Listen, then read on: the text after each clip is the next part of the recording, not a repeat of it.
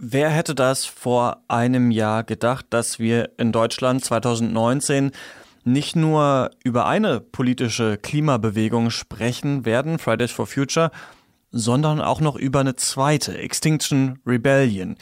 Die haben ja ganz verschiedene Images. Die sollen ja so die radikaleren Fridays for Future sein, sind Gesetzesbrecher, mögen aber auch die Polizei ganz gerne.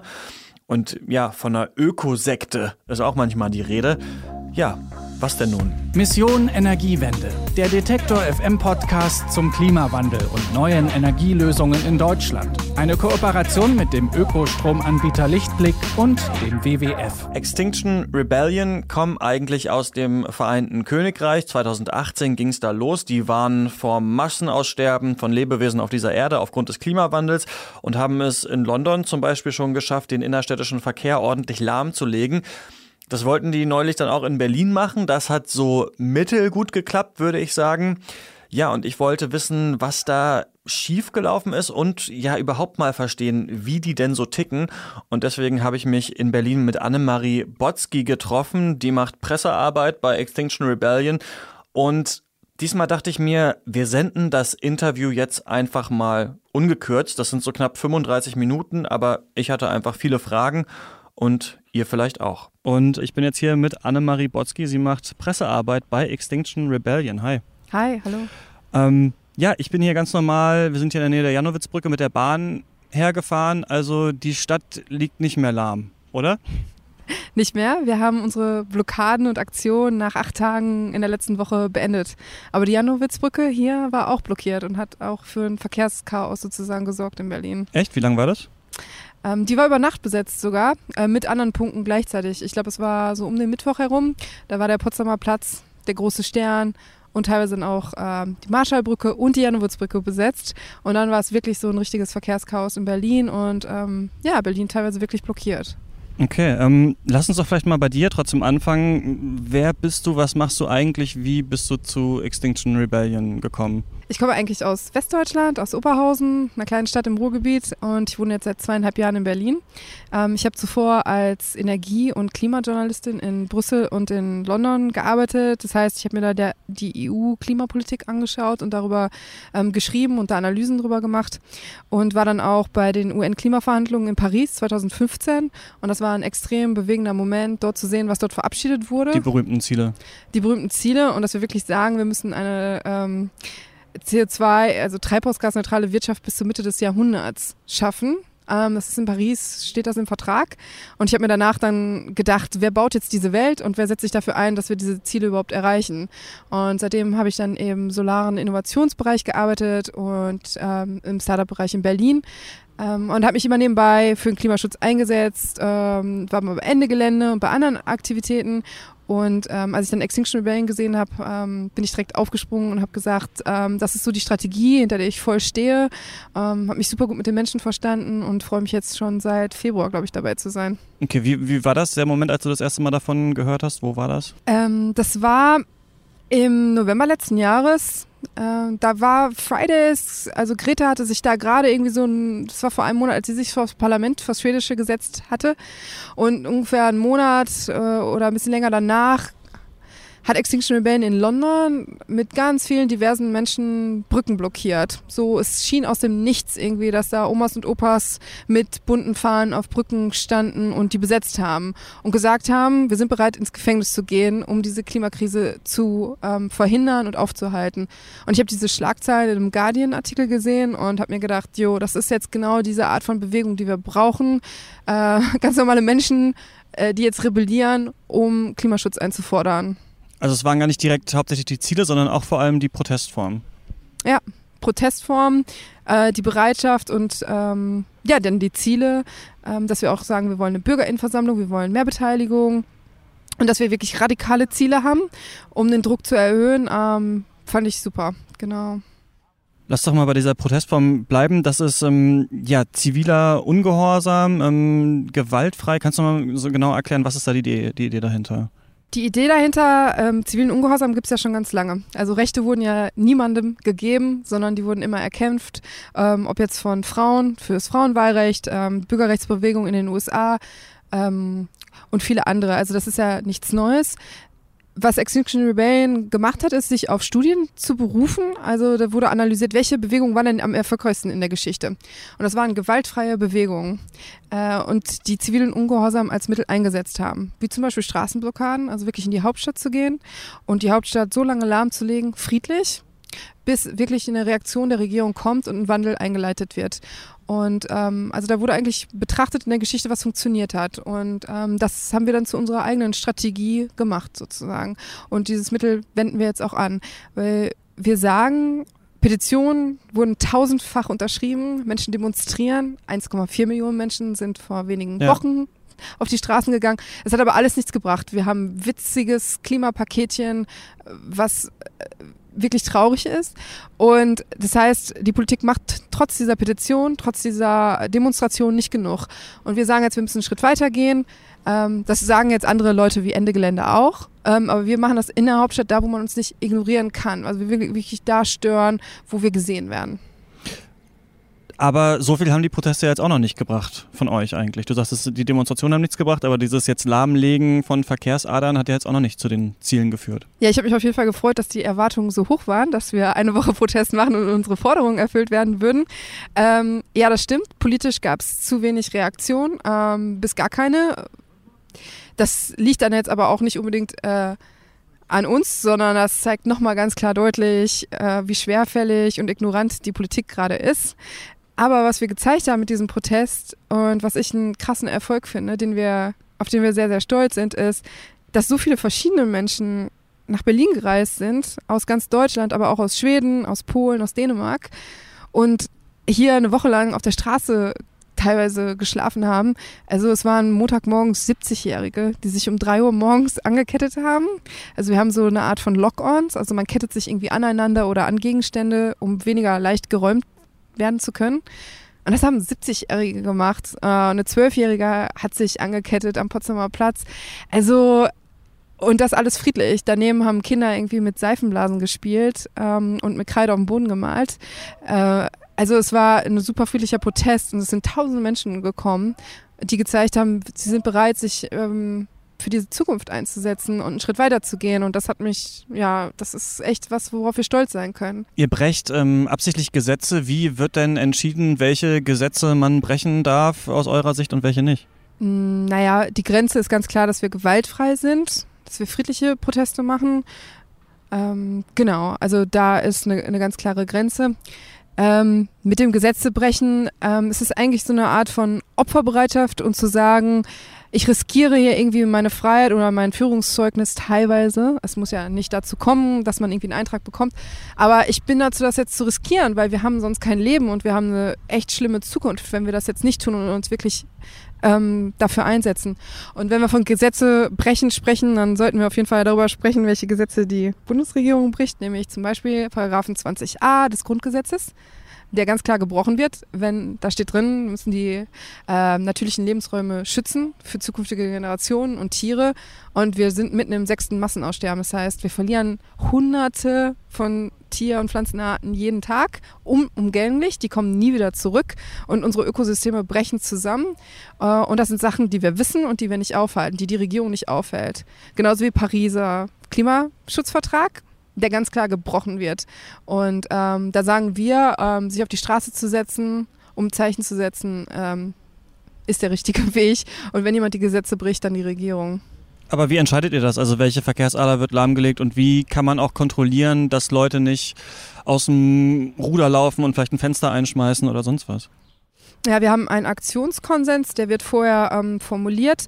Ähm, da steht jetzt nicht drin, genau welche Straße wir blockieren, aber wir haben einen Aktionskonsens, der also diese Rahmenbedingungen setzt, dass wir sagen, so, es werden keine Fenster eingeschmissen, es wird kein Auto angezündet und wir sind strikt gewaltfrei.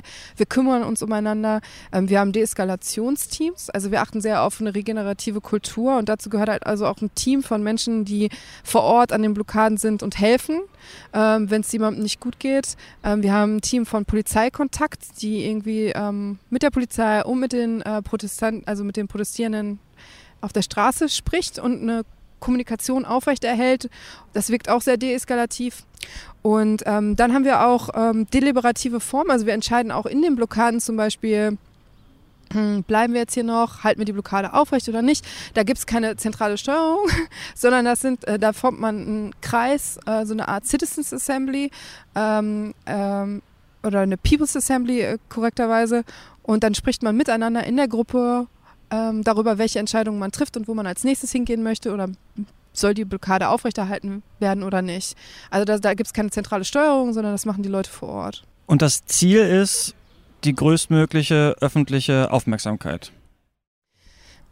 Also wir machen diese Aktion jetzt nicht äh, als, als für die Aktion, weil wir jetzt Straßenblockaden irgendwie lieben und weil wir jetzt irgendwie die Presse begeistern wollen. Äh, wir machen das, weil wir nichts anderes wissen, was wir tun könnten, um ja Aufmerksamkeit auf dieses Thema zu lenken, aber auch die Regierung zum Handeln zu bewegen. Ähm, Genau. Und, ähm, und genau diese Blockade äh, wird ja dann auch dadurch von euch ausgelöst, dass äh, eure Leute bereit sind, sich festnehmen zu lassen. Und wenn dann man ein paar tausend Leute hat, die eine Straße blockieren und immer dann vier Polizisten eine Person wegtragen müssen, vielleicht auch einer mitkommen kann, dann sind die eben so lange gebunden, dass das einfach ähm, so den Fluss stört. Was äh, passiert denn dann mit den Leuten, die festgenommen sind? Sind da noch welche? Äh, in Deutschland sind ungefähr, also in, in, in, diese, über diese acht Tage, über diese verschiedenen Blockaden, die wir hatten in Berlin, ähm, sind ungefähr 15 Leute äh, in Gewahrsam genommen worden. Das war teilweise kurzfristig, äh, teilweise mal über Nacht. Ähm, die wurden in Gewahrsam genommen und dann wieder auf freien Fuß gesetzt. Ähm, wir sind offen, also wir stehen mit unserem Namen zu unseren Aktionen. Das heißt, wir geben auch unsere Namen ähm, sehr schnell an. Ähm, und äh, verweigern also nicht die Identität. Das heißt, man ist dann relativ schnell auch wieder aus der Gewahrsam irgendwie raus. Man kommt oft in so eine Gefangenen-Sammelstelle aus so einer Gesa. Ähm, dann ist man da vielleicht für ein paar Stunden, teilweise nur ganz kurz. Und dann kommt man wieder auf freien Fuß sozusagen. Zahlt ähm, jeder und jeder dann selbst die Bußgelder, falls es welche gibt? Wir äh, etablieren also Solidaritätsstrukturen. Ähm, und wir sammeln ähm, teilweise Spenden, aber wir versuchen äh, irgendwie gemeinschaftlich diese Kosten zu tragen. Da wird bestimmt noch einiges auf uns zukommen. Und genau, wir versuchen äh, Menschen natürlich nicht alleine zu lassen mit diesen Kosten. Also so gut es geht, unterstützen wir das und versuchen das gemeinschaftlich zu tragen und zu finanzieren. Lass mal zu euren Zielen kommen. Das sind hauptsächlich drei, ne? Genau, wir haben äh, drei Ziele das erste Ziel, die erste Forderung an die Regierung ist, dass die ähm, die Wahrheit über das Ausmaß dieser ökologischen Krise und dieser Klimakatastrophe sagt. Ähm, dazu gehört für uns auch, dass der Klimanotstand ausgerufen wird. Also vielen Menschen ist das einfach nicht klar, auf was für eine Katastrophe wir da gerade zusteuern. Mhm. Äh, und das ist super wichtig, dass die Regierung das endlich kommuniziert, dass es ein Notstand ist.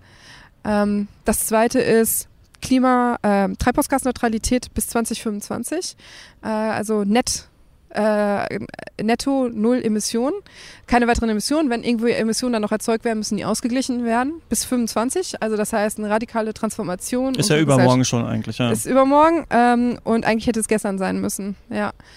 Und das dritte ist, wie kommen wir denn da hin? Wir fordern also eine Bürgerinnenversammlung. Das heißt, Menschen werden per Losverfahren ausgewählt, kommen dann in einer Art ähm, Kommission, also wie so eine Kohlekommission einberufen wurde, kann man so eine Bürgerinnenversammlung einberufen. Ähm, aber dann nicht mit Lobbyisten und äh, Menschen aus der Kohleindustrie, sondern mit BürgerInnen, mit uns allen. Äh, die werden gewichtet, repräsentativ ausgewählt. So viele Frauen wie Männer, so viele Menschen vom Land wie aus der Stadt, vom Alter divers. Die sitzen dann zusammen in dieser Bürgerinnenversammlung und äh, behandeln so eine Fragestellung. Wie erreichen wir Treibhausgasneutralität bis 2025? Und dann werden die von Expertinnen gebrieft, also informiert. Und dann kann man eine sachliche Debatte führen. Und dann ist es auch da nicht ein Gegeneinander, so äh, meine Partei ist besser als, ne, und wir müssen wiedergewählt werden. Das ist ein Miteinander, wir reden deliberativ und dann im Diskurs miteinander, wie wir diese Ziele erreichen können und was wir dann fordern. Und dann fordern wir, dass die Regierung sich daran hält, was diese Bürgerinnenversammlung ähm, entschieden hat. Ja, das klingt für mich so ein bisschen wie das verrückteste Ziel. Also das ist oder so ein bisschen wie so ein philosophisches Gedankenexperiment bei John Rawls oder sowas. Wir losen dann mal aus und dann kommen tausend Leute zusammen und die entscheiden das dann. Also warum soll denn so ein Los, so eine Losverfahren, Versammlung besonders gerecht sein? Und man sagt nicht zum Beispiel, wir nehmen tausend äh, führende Wissenschaftler zum Beispiel, die sollen das machen. Ähm, na, das ist ähm, ja, eine gesellschaftliche Frage und was Demokratie überhaupt bedeutet. Und wenn man mal kurz äh, die Geschichte zurückblättert, ein paar hundert Jahre, dann sieht man, äh, dass man Demokratie immer mit Wahlen gleichsetzt und mit gewählten Repräsentantinnen, ähm, ist eigentlich so eine Entscheidung gewesen. Das Losverfahren galt seit der Antike als das demokratische Verfahren und ein Wahl, ein pures Wahlverfahren, pures, ähm, galt eher als aristokratisch. Und eigentlich in der Demokratiegeschichte galt das Losverfahren immer als das Demokratische. Und es gibt viele Beispiele, es ist kein Gedankenexperiment, sondern es gibt viele Beispiele, in denen das schon sehr, sehr gut funktioniert hat. Auf kommunaler Ebene gibt es das schon sehr lange in Deutschland, ähm, dass sowas eingesetzt wird. Bindend. Ja, auch bindend. Und äh, in Irland als äh, eins der ähm, wichtigen Beispiele im letzten Jahr, da wurde das Abtreibungsverbot ähm, debattiert in so einer Bürgerinnenversammlung. Und ähm, das sind also Irland, ein sehr katholisches Land, Abtreibung, sehr kontroverse Frage in so einem Land, ganz schwierig für die Regierung sowas zu machen. Genauso 80 Millionen Deutsche und Autoindustrie und Kohleindustrie, Klimaschutz, es geht ums Überleben der Welt, schwierige Frage, das in so einer Wahlperiode, wenn man wiedergewählt werden will, irgendwie ähm, vernünftig zu klären. Man will ja nicht irgendwie ein Verbot aussprechen. Äh, richtig schwierige Frage für die Regierung was könnte helfen? So eine Bürgerinnenversammlung, weil das betrifft uns alle. Wir müssen alle wieder eingebunden werden in diesen demokratischen Prozess. Und diese Krise, in der wir stecken, ist ja nicht nur eine, die irgendwie eine physikalische ist, dass da jetzt Emissionen in der Luft sind, sondern es ist auch eine Entscheidungs- und eine Demokratiekrise eigentlich. So Leute fühlen sich ausgeschlossen, äh, sind nicht mehr richtig eingebunden und so eine Bürgerinnenversammlung kann wirklich helfen, das zu überwinden. Und wie würden die dann miteinander genau kommunizieren, also diese tausend Leute? Wie würden da Entscheidungen getroffen werden? Wie würde das funktionieren? Da gibt es Experten und, ähm, sag ich mal, unabhängige Veranstalter, die so Sachen moderieren. Im, äh, Im professionellen Kontext wird das moderiert. Die kommen an verschiedenen Wochenenden zusammen. Man setzt da, sagen wir mal, sechs Wochenenden an. Ähm, dann trifft man sich in so einem Tagungshotel, das wird bezahlt, damit all diese Menschen daran teilnehmen können und die Zeit und das, die Mittel dafür haben. Äh, das wird moderiert in verschiedenen Gruppen, aber das wollen wir gar nicht vorgeben. Da gibt es Expertinnen, die das schon können, die das schon lange machen. Und ähm, genau, dann wird in, über so einen Zeitraum von einigen Monaten, je nachdem wie groß diese Fragestellung ist, wird dann in dieser Runde beraten.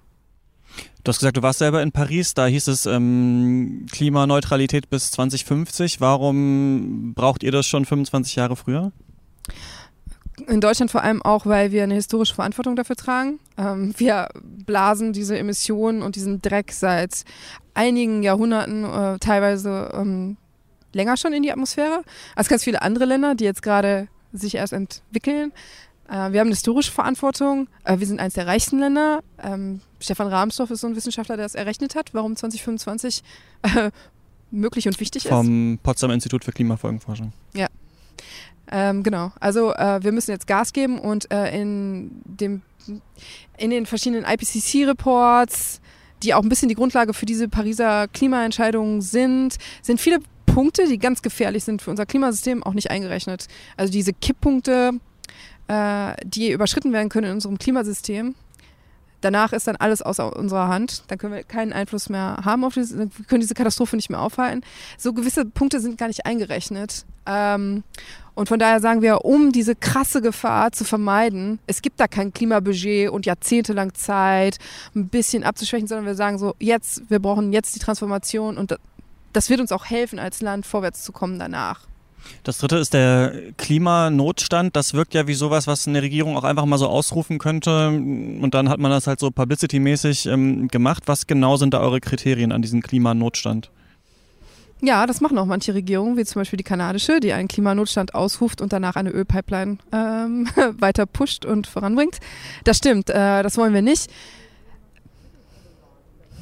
Wir, viele Kommunen, Städte und Regionen in Deutschland haben schon den Klimanotstand ausgerufen.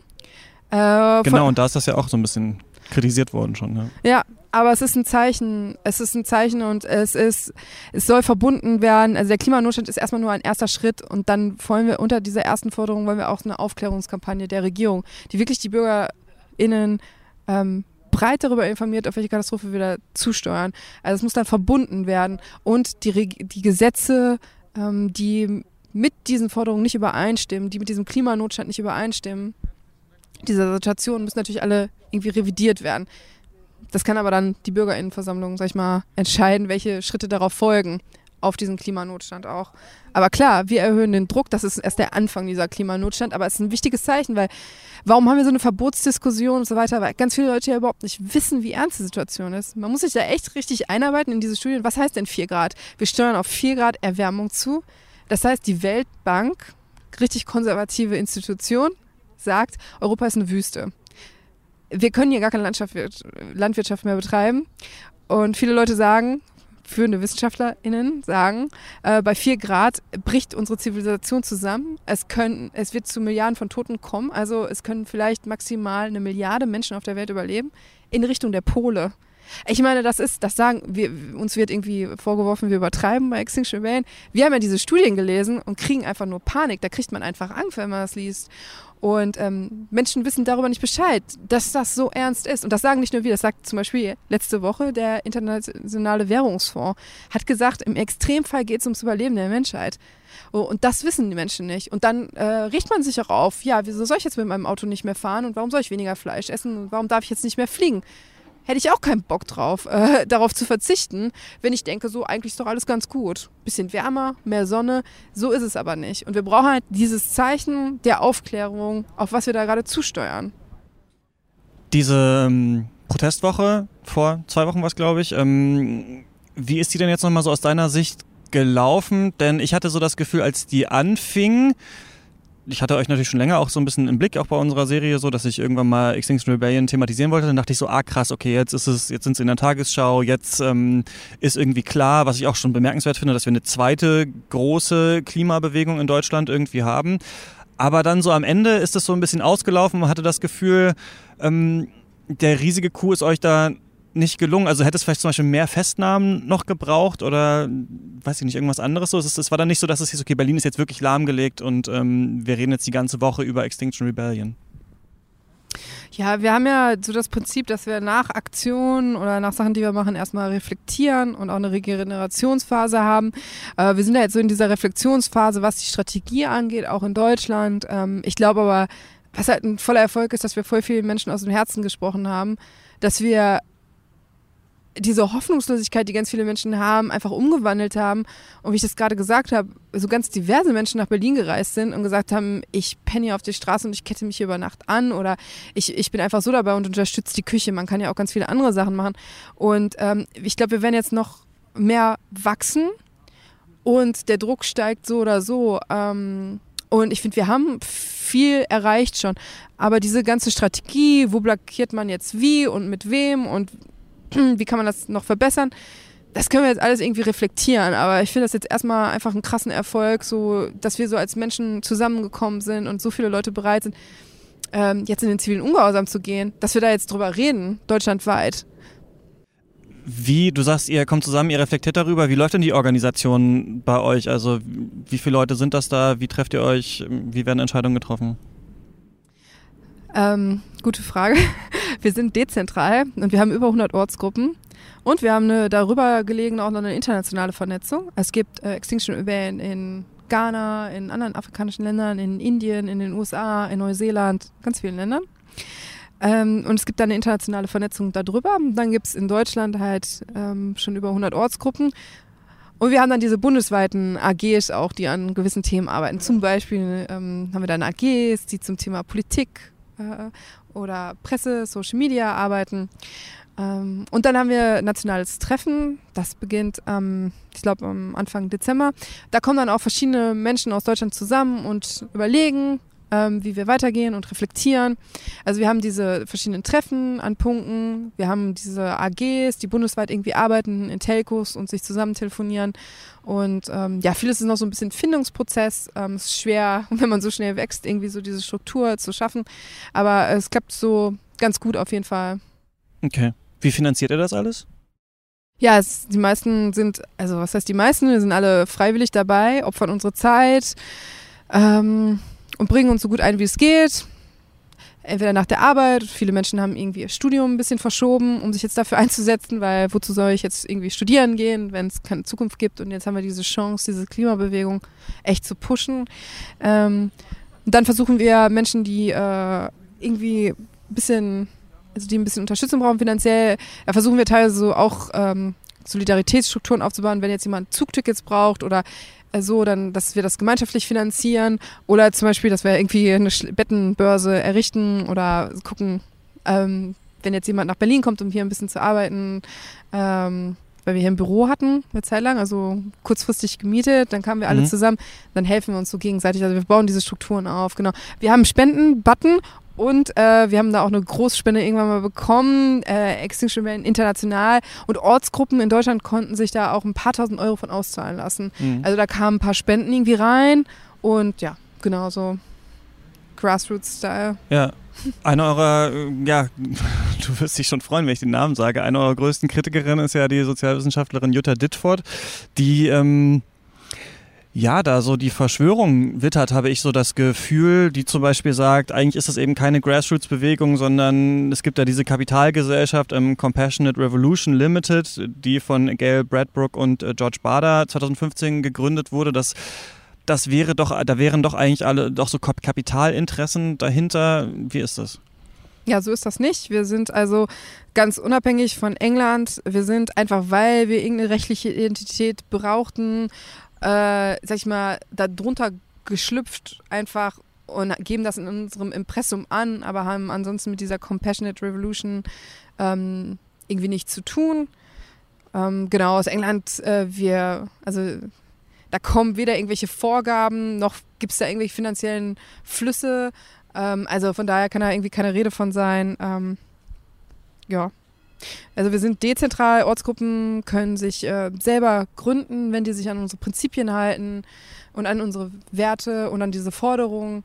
Ähm, dann kann jeder eine Extinction Rebellion Ortsgruppe gründen. Ja. Was sind die Werte genau? Also wir haben verschiedene, dass wir äh, dieses toxische System, in dem wir sind, ähm, hinterfragen, dass wir halt diese Regenerationsphasen haben, dass wir ähm, keinen Sexismus, Rassismus oder irgendeine Art von Diskriminierung bei uns irgendwie dulden. Also da gibt es ein Set von zehn Prinzipien. Und dann gibt es noch auch von Jutta Dittfort, aber man hört das öfter mal diesen Vorwurf so dieser radikalen Esoterik, der euch so anlastet. Also ich, einer einerseits scheint es an diesem Wort zu liegen, Extinction Rebellion, also dass ihr oder Leute von euch quasi predigen, bald ist die Menschheit wirklich ausgestorben, was ja an sich schon relativ fragwürdig ist, dass selbst wenn der Klimawandel kommt, tatsächlich die gesamte Menschheit ausstirbt und dann, ähm, dass es irgendwelche radikalen Workshops bei euch gab oder auch so spirituelle Theorien, dass sich das alles so ein bisschen vermischt. Also von sektenartigen Strukturen wird da auch äh, geredet. Was sagst du dazu? Ja, ich finde das ja okay, dass wir uns irgendwie äh, mit so einer neuen Organisation auch auseinandersetzen und dass da Fragen kommen. Das finde ich schon, finde ich schon okay. Ähm, ähm, aber so ist es halt nicht. Ähm, Überleben der Menschheit, ist das nicht übertrieben? Ja, äh, oder Extinction im Allgemeinen. Also das ist ja das. Wir sind ja voll im sechsten Massenaussterben. Also wenn man sich die letzten UN-Berichte anguckt, äh, wir haben Land, Wasser, Luft komplett verändert und zerstört. Unsere Ökosysteme brechen voll zusammen und es sterben ja jetzt schon massenhaft Tiere und Pflanzenarten aus, ähm, wie wir das seit Millionen von Jahren nicht gesehen haben. Das ist ja, das kann ja jetzt keiner irgendwie ähm, beschreiten, dass das so ist. Und wie gesagt, wir haben uns das jetzt nicht irgendwie ausgedacht, dass die Menschheit in Gefahr ist, sondern das sagen, wie ich schon gesagt habe, echt richtig konservative Institutionen wie die Weltbank, eine EU-Studie gab es dazu. Letzte Woche der Internationale Währungsfonds.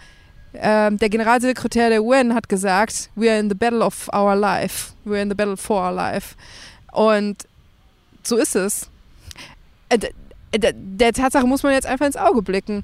Ähm, ja, vielleicht werden Menschen überleben, aber das ist doch, dass wir das überhaupt in einem Szenario, dass das überhaupt eine Möglichkeit auf dem Tisch ist, dass es dazu kommen könnte.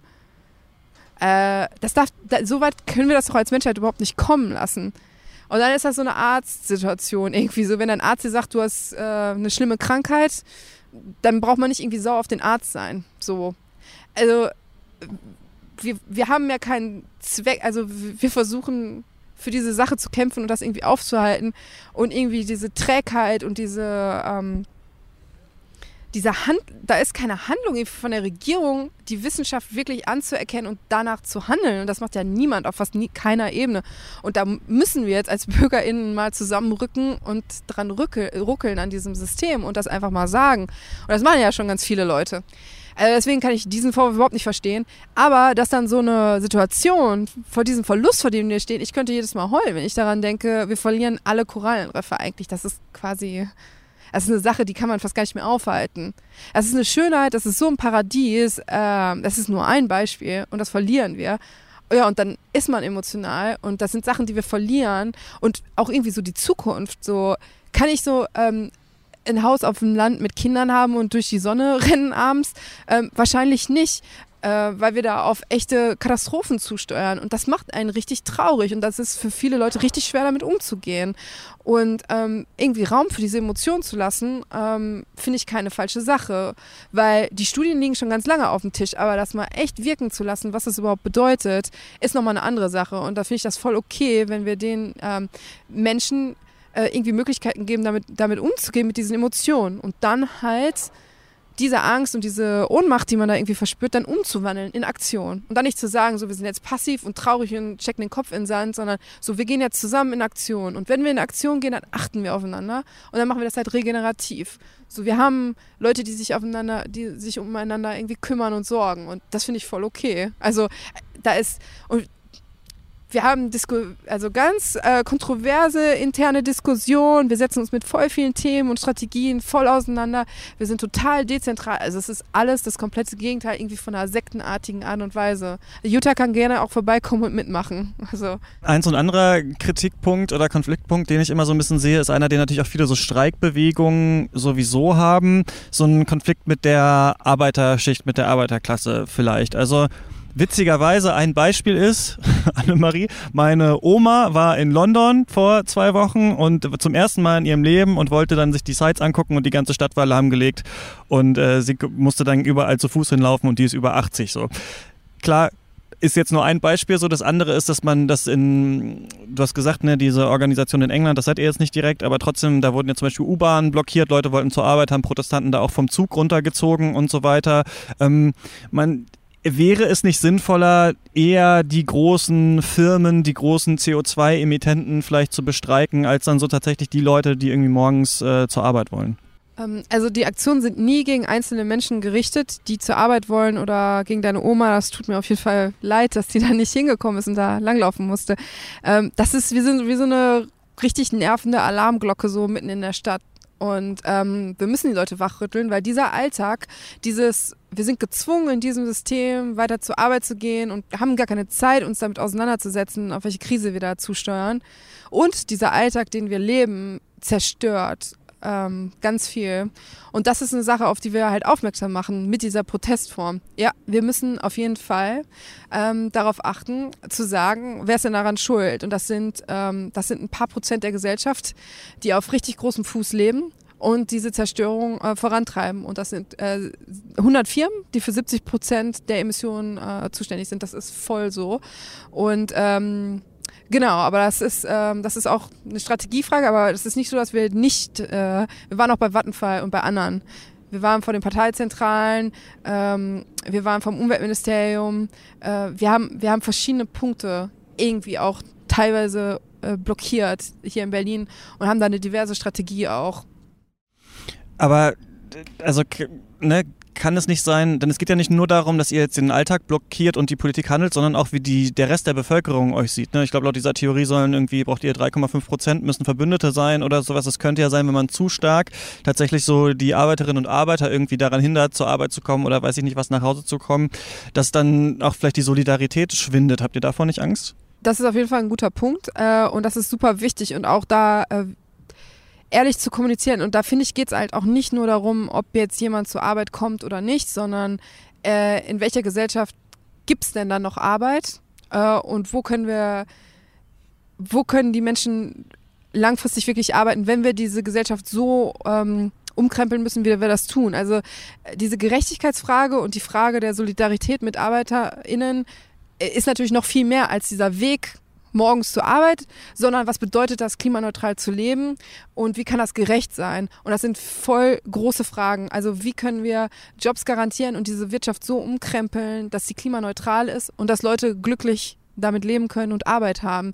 Also die Frage ist ja noch viel größer als dieser Berufsweg. Aber dann nur zu diesem Thema Autoblockade und so weiter. Ich kann das voll verstehen. Wenn, da, wenn wir da jetzt auf der Straße sitzen. Aber was ist für mich als Fahrradfahrerin? So, warum bin ich diesen, äh, warum bin ich diesen Giften jeden Tag ausgesetzt? Warum gibt es so viele Verkehrstote? Warum können AutofahrerInnen äh, oder warum können die Autokonzerne äh, von der Regierung gedeckt so krasse diese Abgasskandale ähm, vorantreiben? Warum werden die nicht gezwungen? Und ähm, wir setzen uns jetzt auf die Straße und sagen, halt, stopp mal, lass mal bitte darüber nachdenken, was wir gerade tun und welche Veränderungen wir brauchen. Und ich finde, dann muss diese Diskussion auch dann halt beidseitig geführt werden. Und so ein Auto behindert mich auch extrem, so in meinem Leben. Und da sterben Menschen von. Und das ist ja nicht so, dass eine deutsche Industrie keine besseren Autobahnen bauen könnte. Also ich finde, das ist dann auch eine, ein Diskurs, der muss dann auch in verschiedene Richtungen irgendwie gehen. Das gibt's ist jetzt meine andere, Meinung. Gibt es noch andere so, ich meine, du machst Pressearbeit, andere so Frames, mit denen ihr kritisiert werdet oder sowas, die dich nerven oder in denen du so versuchst, äh, aktiv so entgegenzusteuern? Also ich äh, kann die Fragen total verstehen. Ähm, ich fand das, ich finde das auch gut, dass wir die Debatte haben. Also Nerven äh, tut mich das überhaupt nicht. Ich bin froh, dass wir darüber sprechen irgendwie zusammen und dass das Interesse da ist. Das Wichtigste ist halt, dass wir ähm, davon wegkommen, das ist schon richtig strategisch, sich die Frage zu stellen, wie kann man mit diesem Protest viele, viele Leute mitnehmen. Aber das finde ich auf jeden Fall sehr wichtig. Aber genauso wichtig ist halt auch so, was sind unsere Forderungen und warum macht die Regierung nichts, wenn Leute sich, wenn SchülerInnen seit einem Jahr protestieren, Millionen von Menschen. Aber die haben doch etwas gemacht eigentlich. Ja, die haben etwas gemacht, ja. aber das reicht ja nicht. Also entweder schaffen wir das, diese Katastrophe abzuwenden. Und wir schaffen diese selbstgesteckten Ziele teilweise, die die Regierung sowieso schon hat, die wir gerade nicht erreichen. Und die Ziele, die wir eigentlich erreichen müssen, die, wissens äh, die wissenschaftlich, klimawissenschaftlich, die sind, die wir eigentlich erreichen müssten. Und alles andere ist ein netter Versuch, ist irgendwie ein Anfang, aber ein bisschen zu spät für einen netten Versuch. Also da muss sich jetzt was bewegen. So, also von daher, ich bin immer froh, wenn kritische Fragen kommen und wenn wir uns damit auch irgendwie auseinandersetzen. Aber die ganze Frage ist ja irgendwie, wie kommen wir, und dafür steht Extinction Rebellion auch, wie können wir miteinander reden, in dieser Bürgerinnenversammlung zum Beispiel, aber auch ganz anders. Wie können wir diese verschiedenen Grenzen überwinden, zusammenkommen und problemorientiert, also Lösungsproblem, lösungsorientiert daran gehen und darüber sprechen, was wir eigentlich erreichen müssen. Also ich bin immer happy, wenn wir uns darüber auseinandersetzen, aber dann echt wieder zum Thema zurückkommen und sagen so, Riesenproblem, wie können wir das zusammen schaffen? Wenn das jetzt Leute hören, sich bei euch engagieren wollen, wie kann man das machen? Wo, wo muss man hin? ja, in eurer ähm, Stadt einfach mal schauen, ob es äh, Extinction Rebellion schon gibt. Äh, wie gesagt, wir sind in über 100 Ortsgruppen. Man könnte mal auf unsere Webseite gehen, extinctionrebellion.de. Da gibt es auch eine Auflistung von Ortsgruppen. Da kann man dann mal reingucken, ähm, welche bei euch in der Nähe ist. Wenn es noch keine gibt, gerne eine gründen. Dafür gibt es auch ähm, Tools, also da gibt es äh, Informationen, wie man das machen könnte. Ähm, genau, dann äh, gibt es ganz viele Cafés und Onboardings und Treffen. Da kann man einfach mal vorbeischauen. Dann treffen sich Menschen von uns mit Interessierten und erzählen so ein bisschen, was wir so machen und warum. Dann gibt es ganz interessante Vorträge noch. Und die umfassen so diese wissenschaftliche Situation und was Extinction Rebellion eigentlich machen will und warum diese Aktionsform. Da gibt es richtig interessante Vorträge, die wir auch irgendwie in ganz Deutschland halten. Und ähm, das finde ich auch ein super Einstieg. Den habe ich mir am Anfang auch angehört und war echt beeindruckt. Kann man auch online gucken, aber es ist natürlich auch schön, irgendwie im Raum mit Menschen zu sein und dann darüber zu sprechen. Also das wären so meine Empfehlungen, um irgendwie einzusteigen. Und was sind eure neuesten, neuen geplanten Aktionen? Wie geht's weiter? Ja, wie gesagt, wir sind in dieser Reflexionsphase jetzt gerade und ähm, äh, es war natürlich auch irgendwie an, also sehr anstrengend irgendwie ähm, auf die Zeit, also erst kurz innehalten, ein bisschen reflektieren, äh, aber ähm, es stehen ja sowieso im Herbst ganz interessante Klimasachen an, also ähm, zum SPD-Parteitag ähm, hat, äh, haben sich schon Leute angekündigt, da zu protestieren. Äh, Fridays hat sein ähm, einen großen Klimastreittag am Ende, Ende November ausgerufen. Ende Gelände macht Aktion ähm, in den nächsten Wochen. Also, Wie steht ihr zu denen so? Seid ihr mit denen in Kontakt? Äh, redet ihr? Ja, klar, wir reden alle miteinander. Ähm, ich glaube, uns ist ähm, klar, dass es verschiedene Aktionsformen gibt und verschiedene Gründe, sich da oder da oder da einzubringen oder sich überall einzubringen. Ich glaube, es ist jeder ähm, offengestellt. Aber wir, wir reden miteinander und ähm, setzen uns alle im Prinzip für das gleiche große Ziel ein. Alles klar. Annemarie, dann äh, vielen Dank für deine Zeit. Ja, danke euch.